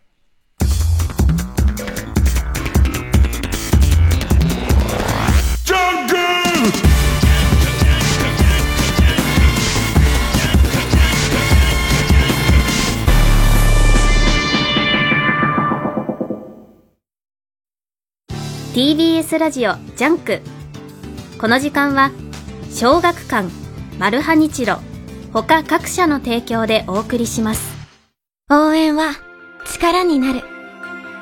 そう信じる青足はサッカーのすべてを応援しています。頑張れ、負けるな、力の限り。累計1600万部突破。青足コミックス30週発売中。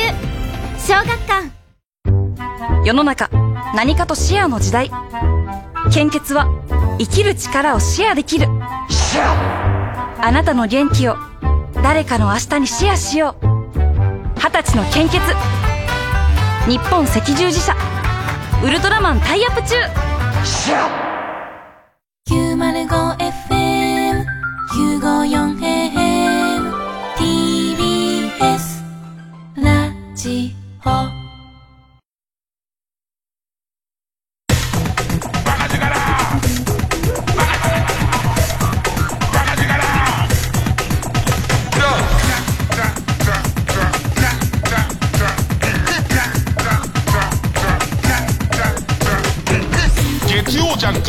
深夜のバカ力。新勝ち抜き体合戦会。なんかさ落語知っちゃうとさデタラメ落語ってできないの。だからその英語のデタラメは喋れても日本語のデタラメが喋れないのと一緒で落語のルールが分かっちゃうから絶対その適当なデタラメ落語できないんだけどえー、っとねアンタッチャブルの柴田と、それから、ハリウッドザコシショウの適当な落語、ほんと面白いんだよね。なんか、ハリウッドザコシショウの、私なんかはもう普通のただのジジイでございますからねっていうセリフがよく出てくるんだけど、そんなこと言ってる落語家いる？ねえ。柴田のやつは必ず、えー、えー、そういうことで、で、必ずこの横をするんだけど、それは、わざとやってないから、間を取るためにやってるだけだから、こっち側はあんま気づかないんだよね、その、えっ、と、自分のモノマネができないのと一緒で、あ、人が気づくやつだなっていう。ゾフィーのやつはそこまでは言ってなかったです。で、キャッキャやってましたけど、なんかそれ見てて、なんかちょっとやっぱり斬新だなっていう。ただ本人は多分、あのあたり、伊集院さんに見られちゃまずかったんじゃないかみたいなのはあったかもしれないけどね。えー、新勝ち抜きカルタ合戦会です。えー、番組オリジナルのカルタを作ろうというコーナーです。えー、毎回2つのテーマのカルタが戦って生放送で番組を聞いている皆さんからのメール投票で勝敗を決めます。で、対戦するのは前の週に勝ち抜いたカルタと、えー、現在たくさんのテーマを同時に募集している予選ブロックの中で一番盛り上がっているチャレンジャーのカルタ。えー、勝つごとに、えー、あ行か家行、家行が作業と進んでいって負けると、その文字のまま予選ブロックに戻ります。で、和行を勝ち抜けば、えー、カルタは完成でゴールインです。同じ文字で3連敗するとテーマは消滅です。さあ、今週の対戦カード。まずは現在勝ち抜き中が、ただただカレーに関することがテーマの、みんな大好きカレーライスカルタ。え、今週は作業です。意外に、うんこ関連が採用されないという。ね、えー、意外にそこじゃないっていうね。えー、対する予選ブロックから登場のカルタは、秋元康大先生の、もう時代が早すぎましたね。えー、グッドアイディアです。AKB48 の美しいパーツを、えー、合体させて CG 加工して架空のメンバーを作ったこの、江口愛美っていう大ヒット企画があるんですけど、これをさらに令和版、みんなが追いついてきましたから、えー、令和版全人類を対象、対象とした、え、令和版の江口愛美を作り出そうというテーマの令和版江口愛美カルタ。ね、えー、デビュー戦です。今週はあ行のカルタになります。それで行きましょうか。えー、まずはこちらから。みんな大好き、カレーライスカルタ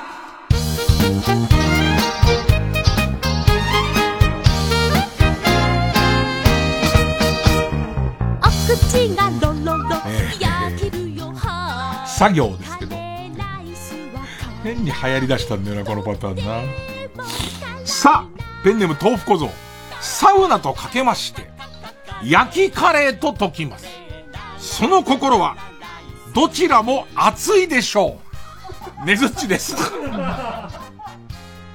お前ねずっち舐めんなよ本当。ねずっち逆に謎かけとか知らない世代には、魔法に見えるらしいよ。結構今再バズりしてますよ。ね。えー、ペンネーム2番煎じヌードル。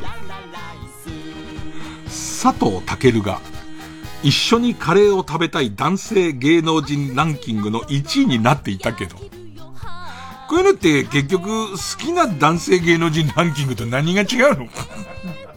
すごい好きだけど、カレーは絶対一緒に食べたくない人なんかいないもんね。うーん。ペンネームスズムシ食べた。さ、山菜ご飯にレトルトカレーぶっかけて食べた時のおばあちゃんの悲しそうな顔。取り行ったんじゃない久々に孫も来るし。久々に田舎に孫が来るから、もう、都会で食べられないもん食べさせてやろうと思って、で、山菜、熊が出るっつってんのに、山菜取りってさ、作ったやつにさ、持ってきた、持ってきたレトルトカレーを、どぼどぼどぼど都会で買う山菜と香りが違うっつってたのに。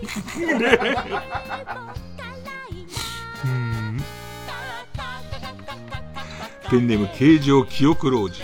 さ、刺身をカレーにのせて食べると美味しいんですよとバラエティーのひな壇で熱弁していたポットでアイドルがいつの間にか霊感強い系アイドルにキャラ変して、アベマの番組に出ていました。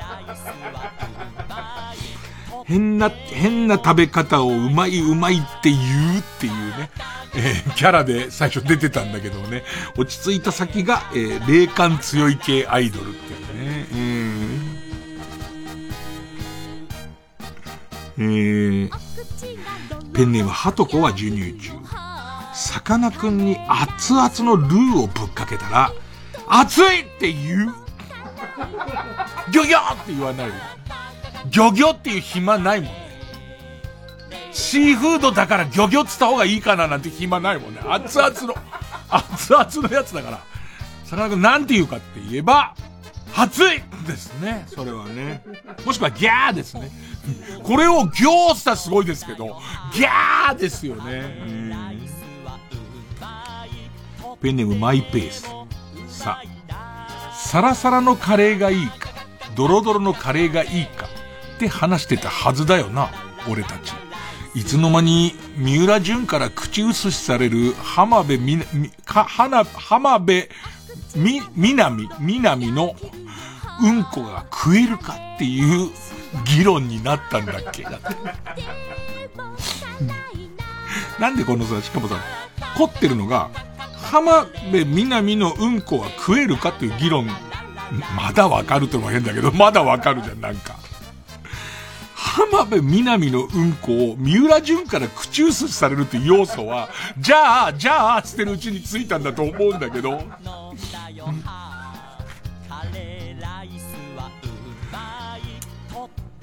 ペンネーム BJ 佐藤氏。地元のヤギ料理の店で名物のヤギ肉カレーを食べようとしたら、店主の子供が近づいてきて、目にいっぱい涙を食べながら、一番仲良しだったゆきちゃんが入ってるから、大切に食べてね、と言ってきたので、味がよくわからなくなりました。ペンネームスズムシ食べたし、飼育当番になって、うさぎの餌用の人参を少し盗んで持ち帰ると、お母さんはとても喜んで、毎回カレーに入れてくれました。いい思い出だね。うん。えー、ペンネームそろそろ旧姓中山。し、10年以上、カレー鍋を持った味噌汁前後の人妻が小首をかし、かしげて、こちらを見つめる場面がある。これだけを頼りに、一本の AV を探しています。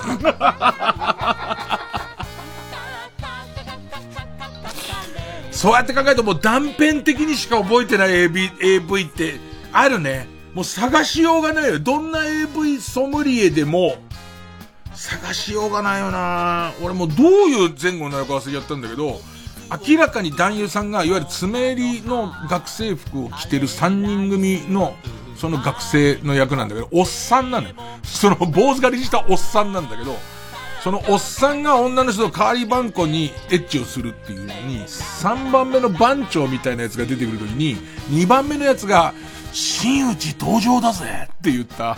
そんな中学生、高校生いるっていう、そのシーンだけ覚えてる。言い方も、真打ち登場だぜしたら、最後に出てきた坊主狩りのおっさんが、両手にペペッってやって、ってやってエッチを始めるんだけど、女優さんの顔も全然覚えてないし、これではインターネットでも弾けないと思うんですけど、まあ、覚えている方いたら、ペンネームソフィーと双子の死。死。集団でビレッジヴァンガードに来て、ひときわでかい声でつまんねえ話を面白そうにしている奴は、友達の誕生日に便器型のカレー皿をプレゼントするに決まってんだから。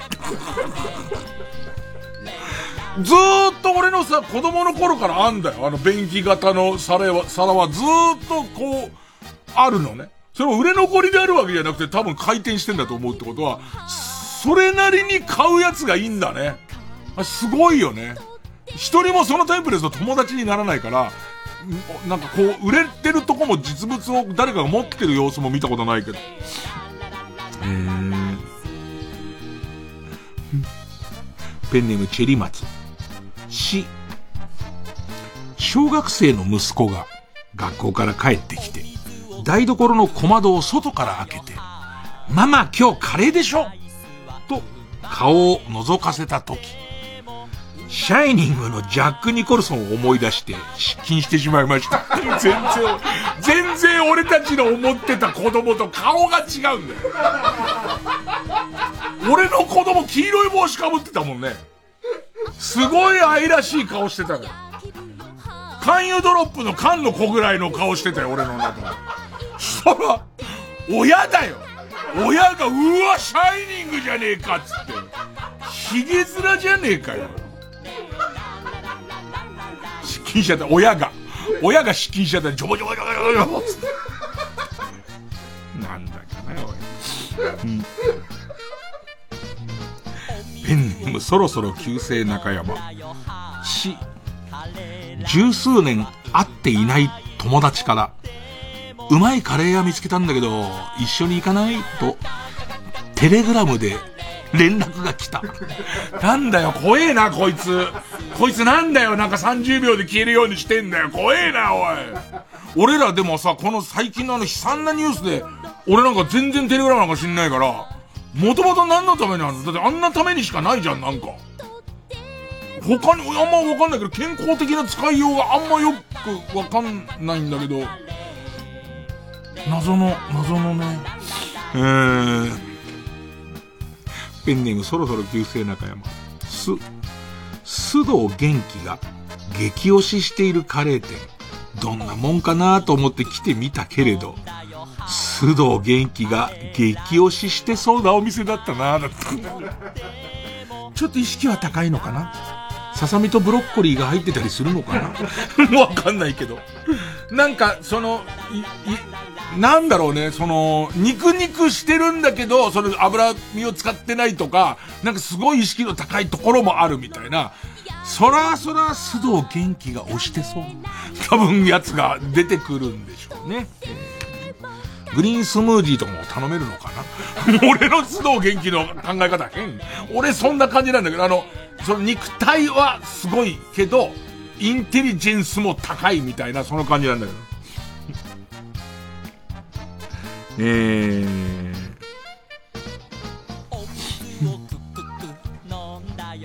ペンネームソフィーと双子の死。す、すき家でテイクアウトしたカレーを夜道で転んでぶちまけてしまい、散歩中のロバート・キャンベルみてえな寒そうな犬に 下げすんだ目で見られてしまいました。犬種を特定したいわロバート・キャンベルみてえな寒そうな犬、多分すごい短毛なんだよね。こっち側からするとなんかちょ、ちょっともう肌色っぽいぐらい短毛なんで、目はキョロッとしてんだろうね。うん。ペンネーム、ベニーモ。す、スープカレーとかけまして、ポークカレーと解きます。その心はどちらもカレーでしょう。ねずっちです。お前ふざけんなよ お前ねずっち舐めんなよ、本当に。もうよりひどくなってるじゃねえか。もうカレーって言っちゃってんだからもう。共通点が入っちゃってんだから。ペンネーム、リボ払い坂係長。す、すみません。あの、ちょっとカレーを作りすぎちゃったんで、ライスを分けてくれませんか？くんねえのかよ？くんねえのかよお前、お隣？そんな都合のいい話ねえだろ。うん。えー、これ、なんか、読んだ時はすげえ通じたんだけど、普通、みんなに通じんのかな？形状記憶老人。す、酢飯カレーのことは嫌いになっても、北王子金屋のことは嫌いにならないでくださいって。なんか、金太郎を介してなんかすごくくっついた感じが。ねえ。金太郎のレパートリーを介してすごいくっついた感じがしたんだけど、これを理解しろっていうのは無理があるかな。ええー、ペンネーム形状記憶老人せ。セリナと最近できたスパイスカレー屋についてちょいと立ち話をしただけなのに、いつの間にかあの人に口説かれましたと話を盛られています。ペンネーム、ソフィーと双子の姉妹。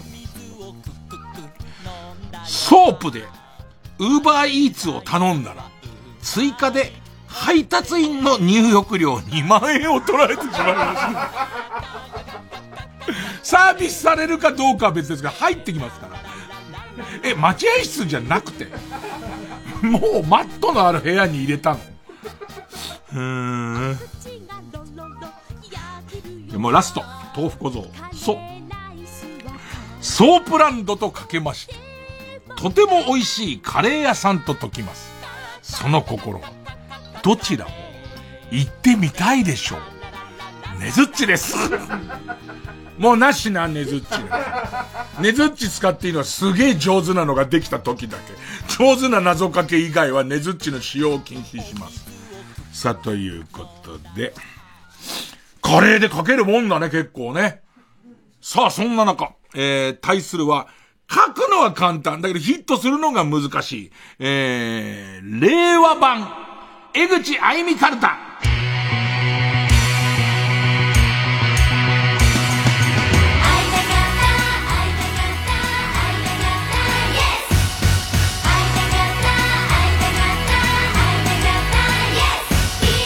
ちょっとみんなの中でモンタージュしていってほしいんだよね。もう全員の美しい部分、全人類の究極の形です。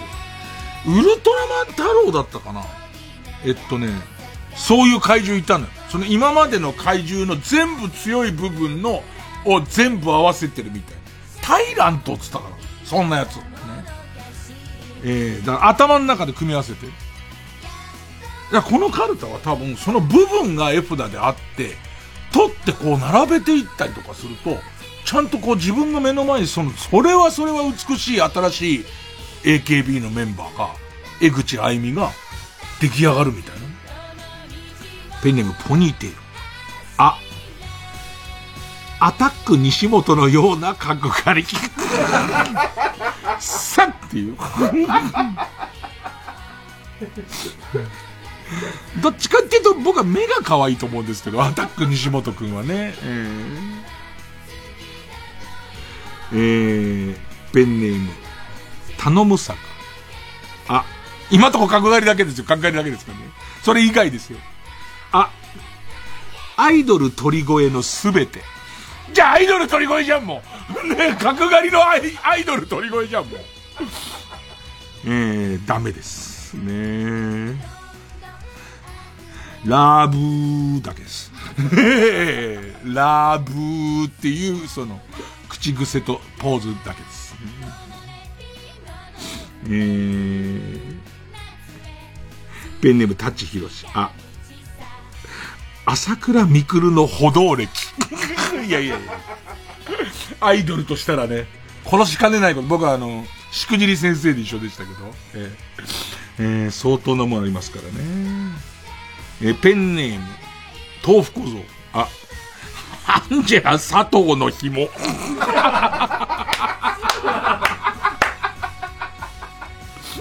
え、ちょっと待って。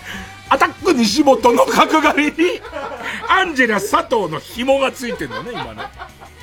うーん。細いねじり鉢巻きみたいな、ねもう。えー、ペンネームソフィーと双子の姉妹。あ、安藤夏の、またずれ。あー、またずれね。えー、ペンネーム、23歳の自称人。あ、暴れる君の汗のかき方。こう粒のようなね、額に粒のような汗がこう、キラキラと輝いてっていう。ごめんごめん。今、上の方を攻めてんだけど、顔の真ん中のパーツが全然ないから、角刈りに紐に汗だからね。うん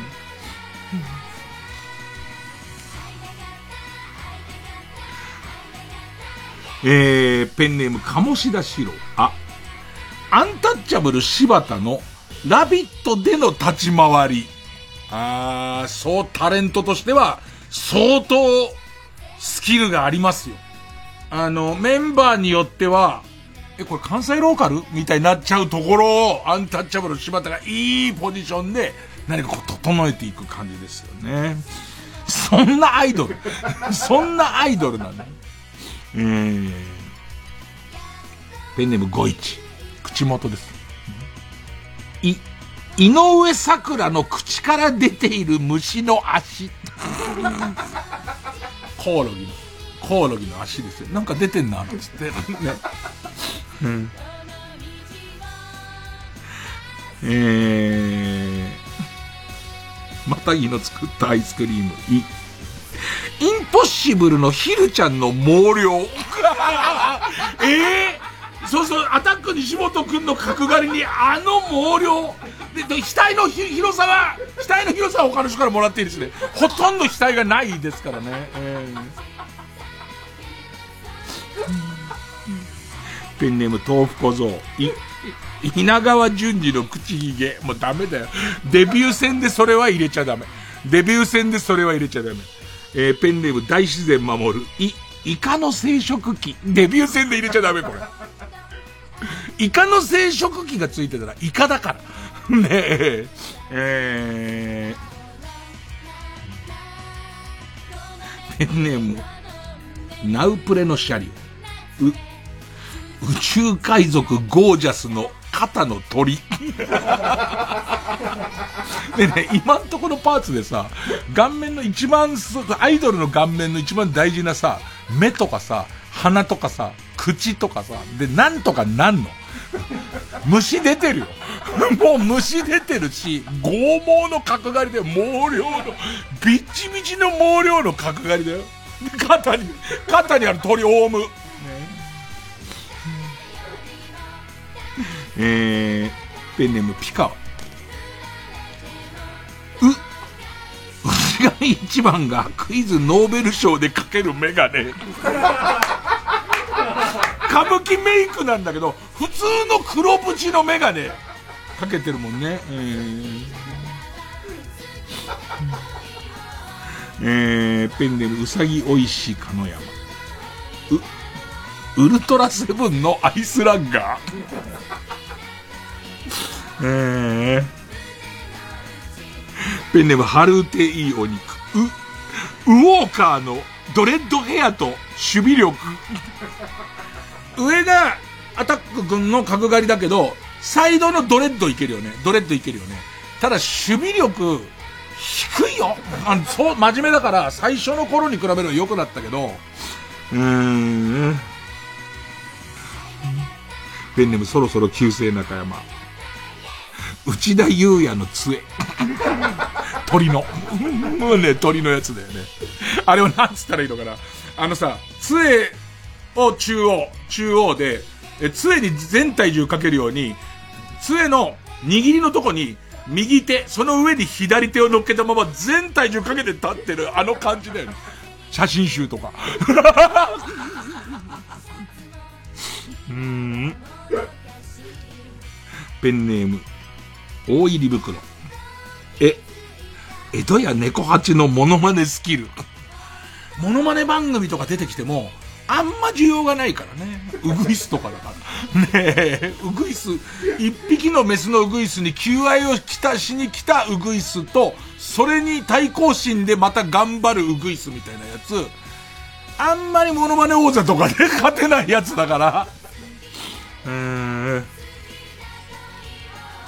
ペンネーム犬太郎、え、江口洋介が一つ屋根の下で被っていた黄色いキャップ。斜めかぶりね。アンチャンボウでしょアンチャンボウ。ねえ。アンチャンボウ。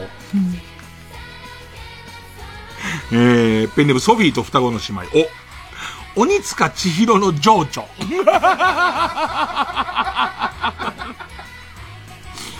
大丈夫？まだ肝心の、その、顔の中央行ってないけど。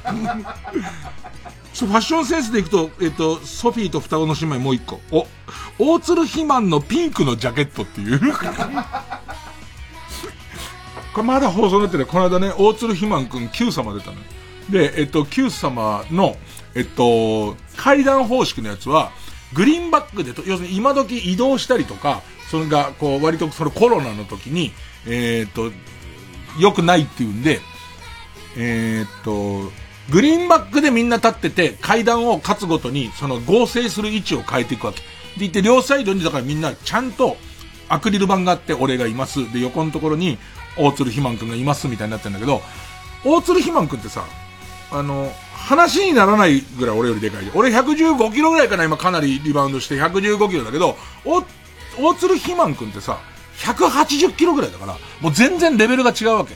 だ多分オンエア見ないと、オンエアの編集時点で完全に出来上がったものを見るんだけど、多分だけど、肥満くんの両サイドがスライスされてない状態になってると思う。全部。もうその、えー、グリーンバックのギリギリのみちみちのとこに入ってるから、なんか、肥満くん多分ね、あの、両サイド直線にシュッってなってると思うよ。えー、ペンネーム、ピカワ。お、落合博光のボーリングの才能。野球じゃねえんだ。野球もらえて、うまいけど。芋タコ南京錠。お、小田栄一郎の印税。金じゃねえかよ、もう。ただすげえ金持ってるじゃねえか。えー、ペンネーム、釧路ダンディ。お、お笑い芸人ゴンゾーのタンバリン技術。あー。ゴンゾーくんなんかで最近見たな。高津クリニックの CM かな？多分なんかゴンゾーくんのタンバリン芸みたいのの振り付けを、えっ、ー、と、他の芸人が全くそのまま3時のヒロインかなんかやって、で、西タンタン、西タンタン？ね？西タンタンをやって、で、ちょ、ちょっと待ってよってゴンゾーくんからしてみたら、あの感じは俺のやつじゃん、みたいな。で、それを見た高津クリニックの、あの、院長が、じゃあ、うちで使ってあげるよ、みたいな。そんな話だった、だったと思う。えー、ペンネームろくでなし、お、落合博光の1億6500万円の言い方。えっ、ー、と、これはもうわかんないっす。あの、と、落合さんがロッテで三冠王を取ってどんどん給料上がってって、球界に1億円プレイヤーがほとんどいないんですよ。で、球界で一番もらってる落合さんですけど、落合さんは必ず、年、年俸って今でも推定ってなってる。じゃないんですよ。落合さんだけは記者に聞かれると言う165。わかんねえ。この言い方を多分するんだと思うんですよ。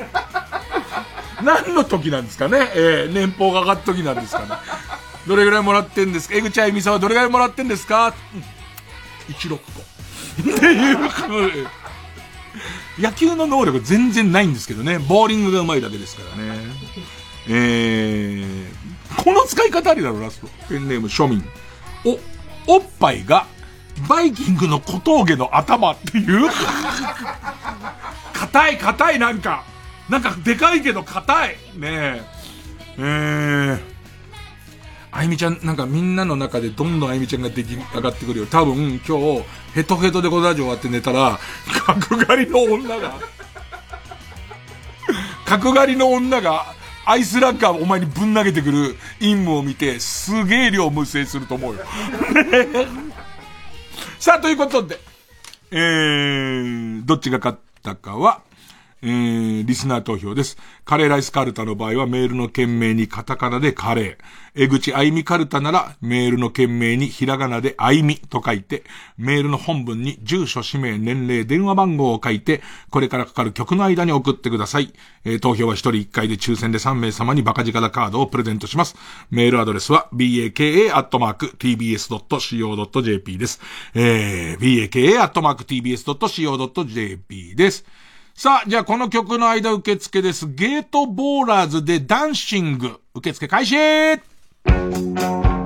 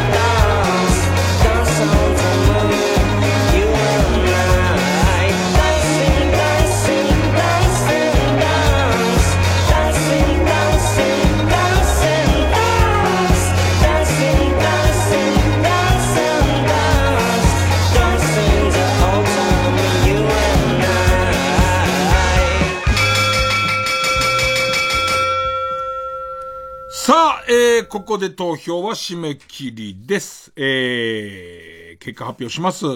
みんな大好きカレーライスカルタ、369票。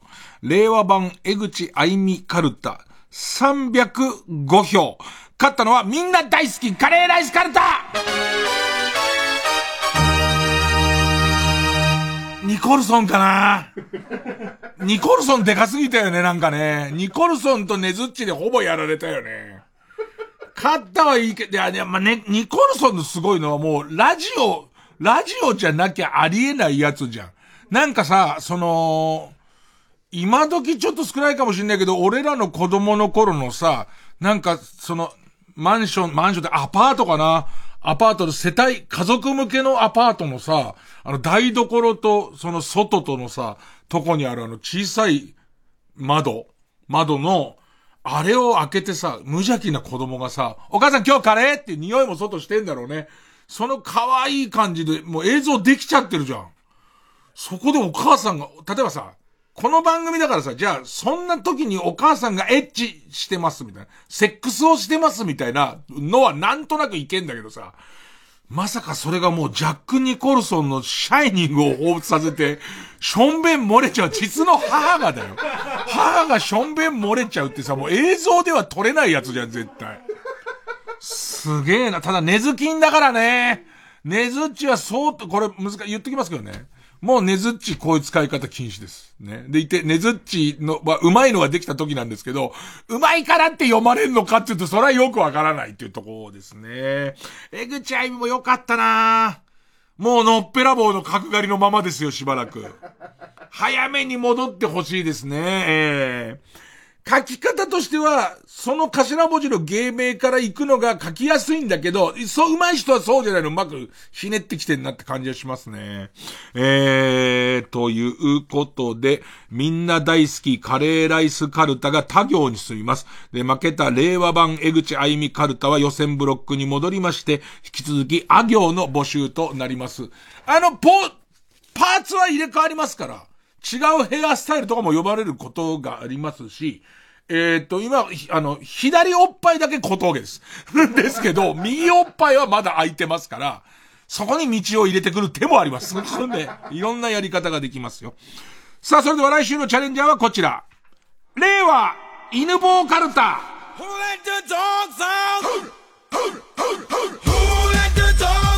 令和犬棒は、今のところ、棒の方が全然多い。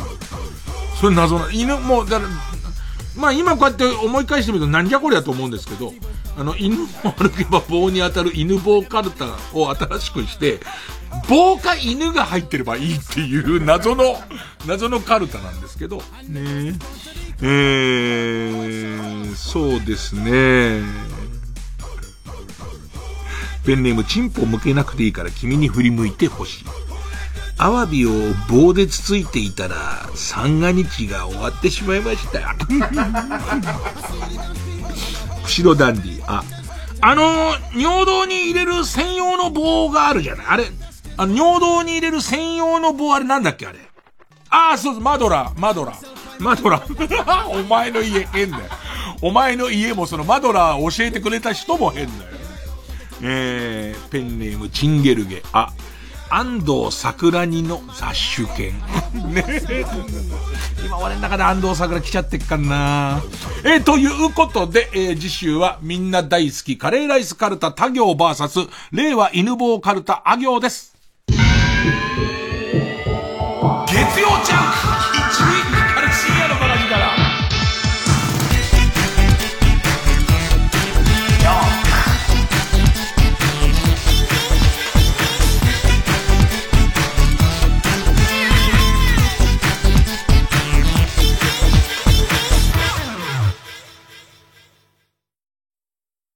TBS アナウンサーの日々真央子です。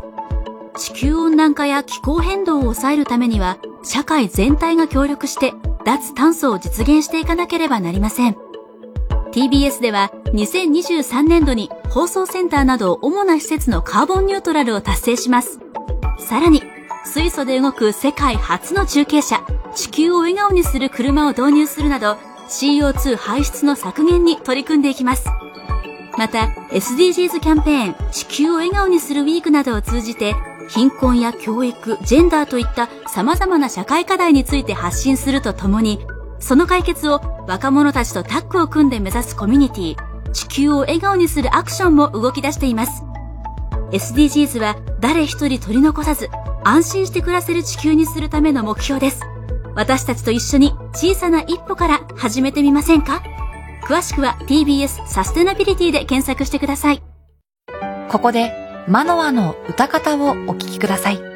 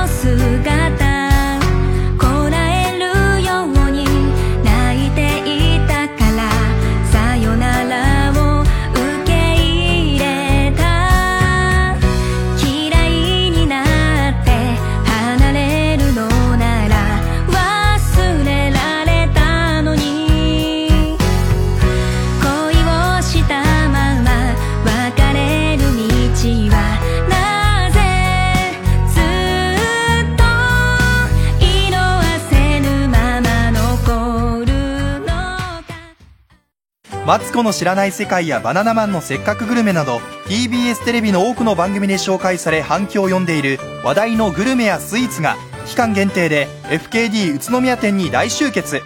TBS ラジオ公演オール TBS おめざ感謝祭 in 宇都宮。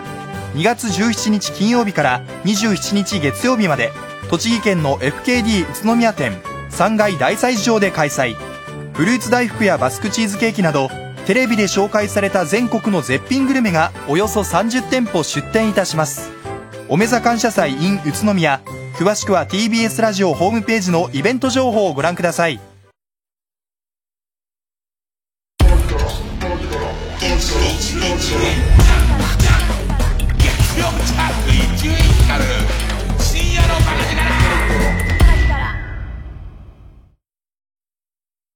4人の男たちの人生に起こる様々な出来事を笑いと涙の物語として描く傑作ミュージカル。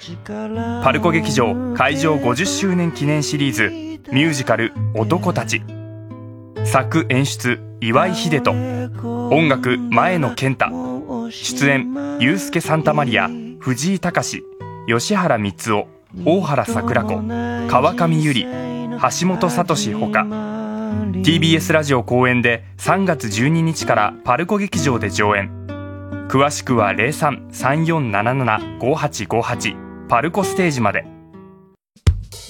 TBS ラジオ905954毎週金曜夜12時からのマイナビラフターナイトでは今注目の若手芸人を紹介しています。悔しいよな。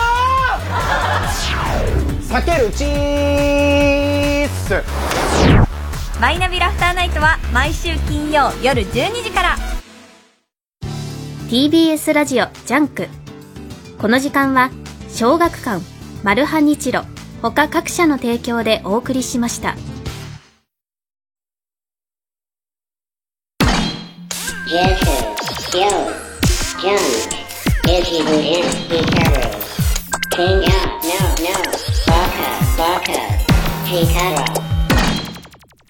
なんかさ、頭の中にさ、すっごい毛量の多い角刈りみたいな頭の中浮かべてってさ、あれ誰か見たことあるなってなって。それを俺の、こう、イメージの中で振り向かしたら、ああ、白木だったわ。あの、ああ、白木のあの面の感じかな。えー。さあもう日付変わって今日ですね、えー、っと、イベントがあります。えー、チケットを買えた人はぜひ会場来てください。えー、それからあの、まあ、生配信、ね、有料配信が、まあ、2500円なんで、まあ、ギリギリまで迷って、えー、っと、まだ今2482円しかないような人は、ギリギリまで地面を見て歩いて、あ、あったみたいな、ね、ネジか、みたいなね。ワッシャーか、みたいなことを考えながら、えー、間に合えば。で、一応その生で見れた上に、え、アーカイブもあんだよね。アーカイブも2週間とか半月ぐらいは見れんだっけ？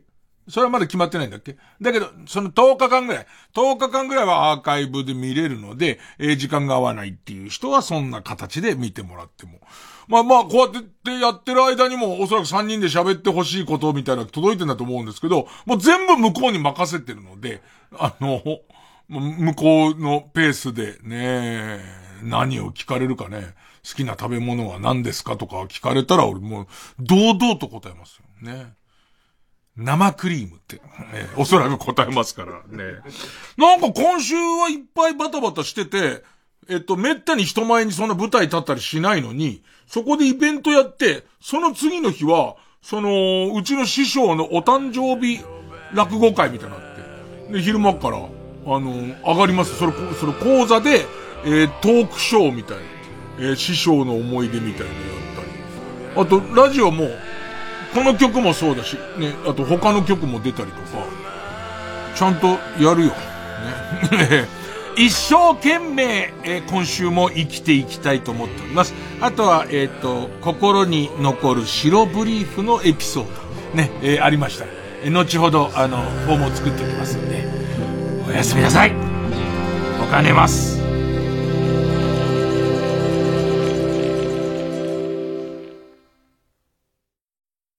住まい探しいろんな物件があって迷ってしまうそこのあなた物件数ナンバーワンのスーモは検索方法もたくさん。